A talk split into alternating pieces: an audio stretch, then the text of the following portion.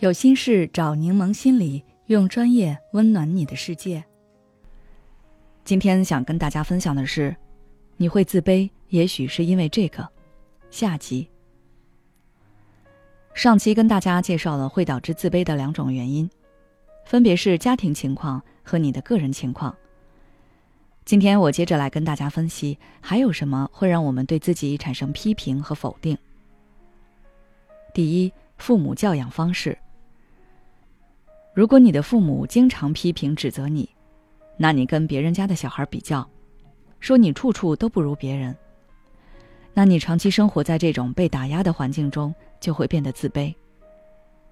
又或者是你的父母对你抱有非常高的期望，即便你已经取得非常好的成绩，但他们总是吝啬自己的赞美和肯定，反而让你不要骄傲，要继续努力，还有人比你更好。那你也会在他们的影响下，觉得自己所取得的一切成绩都是不值一提的，并且养成了一件事还没做，就预设自己肯定做不好的坏习惯。这都是因为你的自我没有得到足够的滋养，所以他没有能够正常长大。除了这种严苛式教育，还有一种教育模式也会让人变得自卑，那就是溺爱。可能很多人都很奇怪，我们之前举的很多例子，都是孩子因为缺乏来自父母足够多的爱，才变得自卑。怎么溺爱也会导致自卑呢？因为被溺爱的小孩在生活中总是被父母过度保护和过度照顾，这样他们独立处理事情的能力就会很差，遇到麻烦了只会喊父母帮自己，或者站在原地发脾气，不知道自己能做什么。这种无助感和无力感，他们自身是能感受到的。当你发现自身能力很差的时候，你真的很难对自己升起自豪感，你会越来越怕。表面上看上去越厉害、越不可一世，内心越是空虚，越是对一事无成的自己感到羞耻和自卑。而且，父母的溺爱并不是无偿的，它常常伴随着过度的期待和压力。你只能听从父母的安排，即便你想反抗，做出自己的一番成绩，也会因为缺乏独立性而失败。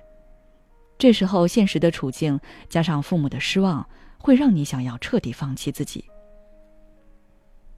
第二，社会比较和竞争。我们从小就生活在竞争的环境内，上学时比学校、比班级、比成绩；工作后比职位、比薪资、比待遇。如果你发现自己很多地方都不如别人，那就会感到自卑。尤其在我们的文化里，成绩有时候会跟人品挂钩。如果一个学生成绩好，那么他即便做错事也可以被轻易原谅；但如果一个学生成绩不好，那班里有任何坏事发生，老师和同学都会第一时间怀疑那个学生。这种不公平会导致人变得愤世嫉俗，甚至是自我放逐。而且这种情况是会变化的。当年成绩好的学生，如果在毕业后找不到体面和薪资高的工作，那么他也会羞于参加同学会，害怕自己比不过当年学习成绩不如自己的同学。这里要警惕一件事，那就是我们可能为了维护自己的自尊，而选择逃避到一个能让我们感觉良好的环境中去。不是锻炼提升自己，而是选择自我麻痹和自我欺骗。这样久了之后，我们会形成自卑情结，因为导致我们自卑的因素从未被消灭，只要它出现，还是会引发我们的情绪。第三，被团体接纳。人是社会动物，是否被团体接纳，是我们衡量自身价值的一个重要标准。如果你经历过被人排挤，甚至是被霸凌的创伤，那么这段阴影可能会一直伴随你。不被接纳就成了你自卑的根源之一。除此之外，你在人际互动中的表现和感受也是很重要的。我有不少来访者就是因为感觉自己不善言谈，朋友很少，才来跟我咨询。大家仔细观察的话，也会发现，一个团体中，领导者一般都比较自信。而很少发言、总是被忽略的那个人，通常都有一定程度的自卑。如果你觉得自己跟其他人沟通总是存在问题，不知道该怎么跟其他人交流和合作，身边缺乏长期稳定的人际关系，觉得自己与其他人价值观都不一样，跟别人都谈不到一起去，那你就会因此对自我产生怀疑：我是不是不正常？是不是有病？别人是不是都很讨厌我？我是不是很糟糕？这一系列的疑问就出现了，而你分析之后的答案。可能都指向你自己。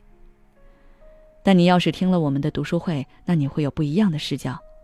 想要参加的话，只需要关注我们的微信公众号“柠檬心理 FM”，回复“读书会”就可以了。在这里，你不仅可以听老师直播，也可以在群内跟大家分享你的感受和想法。我们旨在帮助大家更了解自己，更爱自己。孤独、焦虑、不被理解、没有支持。有时候，真正让我们痛苦的不是实际问题，而是这些情绪和心结。柠檬心理愿做你的避风港。我们的心理救援队每位咨询师都拥有二十年以上的咨询经验。